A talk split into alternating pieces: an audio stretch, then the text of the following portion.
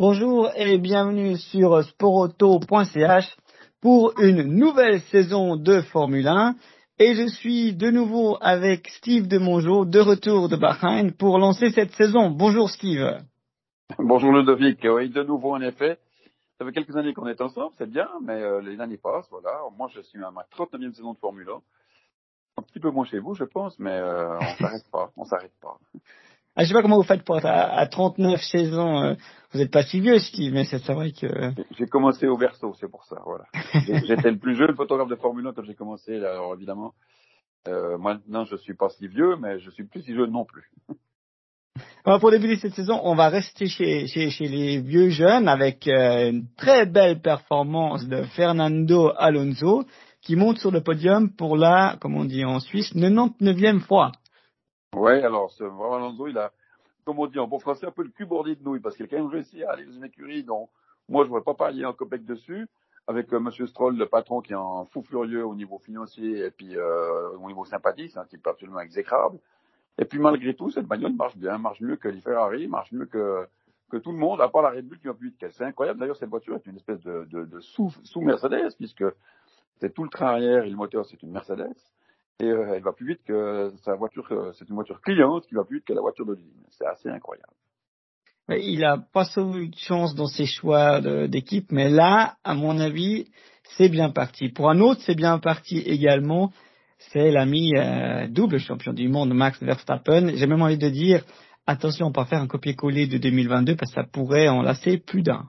Oui, alors mais là, on, est dans le monde de la Formule 1. On se rappelle on a la mémoire courte un petit peu. On se rappelle pas des années où Schumacher dominait tout. On se rappelle pas des années où c'était euh, Vettel qui dominait tout. Après ça, c'était Lewis Hamilton. Et maintenant, bah, c'est M. Verstappen. Et voilà, il, est à la troisième saison qui pourrait bien être effectivement son troisième titre, vu comme la saison est partie. Mais euh, on a toujours en Formule 1, depuis les années 80, on a toujours vécu des dominations d'un pilote ou d'une équipe sur euh, plusieurs années. En général, c'est des hégémonies de 4, 5 ans. Et ben là, on est parti pour, là, c'est la troisième année de Red Bull verra bien ce qui va se passer, mais je pense effectivement les autres auront de la peine à régater.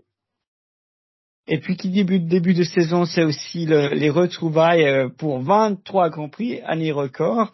Et comment ça se passe pour vous, pour euh, vos collègues photographes, pour vous retrouver en début de saison comme ça, après quelques mois de, de pause hivernale bien méritée? Ben, C'est drôle parce que finalement, euh, la pause était que de trois mois, on, on se quitte, les, on prend les mêmes, on recommence. il y a des nouveaux, il y a des jeunes, il y a, des, il y a certains qui ont arrêté, mais en général, on est assez constant. On, a une, on est à peu près, il y a 75, 60 à 80 photographes sur un Grand Prix. On se connaît plus ou moins tous, on sait plus ou moins tous pour qui on travaille.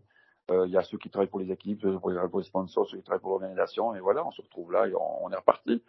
C'est vrai que c'est beaucoup, 23 mois, je vais essayer d'en faire un peu moins cette année, je pense que je vais faire qu'une vingtaine. Euh, ah, le scoop, on a un scoop. ils avaient parlé de 24 Grands Prix, hein. on a fini au début, c'était 24 avec la Chine qui a été annulée le mois d'avril. Mais c'est vrai que pour tout le monde, euh, ça commence à faire beaucoup de, de, de faire 24, 25, 26 Grands Prix. Je sais pas comment. Les équipes ont des équipes, euh, ont des équipes A et des équipes B. Et aussi au niveau de l'organisation, c'est peu pareil. Les photographes aussi, certains, je connais très très peu qui font absolument toute la saison. Est-ce que c'est possible encore en tant que jeune photographe de, de, rentrer dans la Formule 1 comme ça, ou ça devient aussi de plus en plus difficile, comme pour les écuries, comme pour... Euh... Plus du tout de manière indépendante. Vous pouvez pas rentrer, vous pouvez pas arriver, puis nous on est en passe à les fiers pour un photographe indépendant, mais le seul moyen de rentrer, c'est c'est d'être mandaté par une équipe ou par une agence de presse. Et, on a des jeunes qui arrivent, on a des jeunes talentueux qui sont là, mais c'est des gars qui sont, qui ont commencé peut-être par faire la Formule 2, la Formule 3, puis finalement maintenant ils arrivent en Formule 1.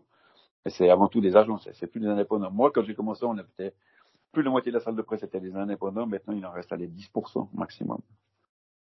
Euh, bah, prochain, prochain Grand Prix euh, Jeddah, l'Arabie Saoudite, vous êtes prêts? Là, on y va.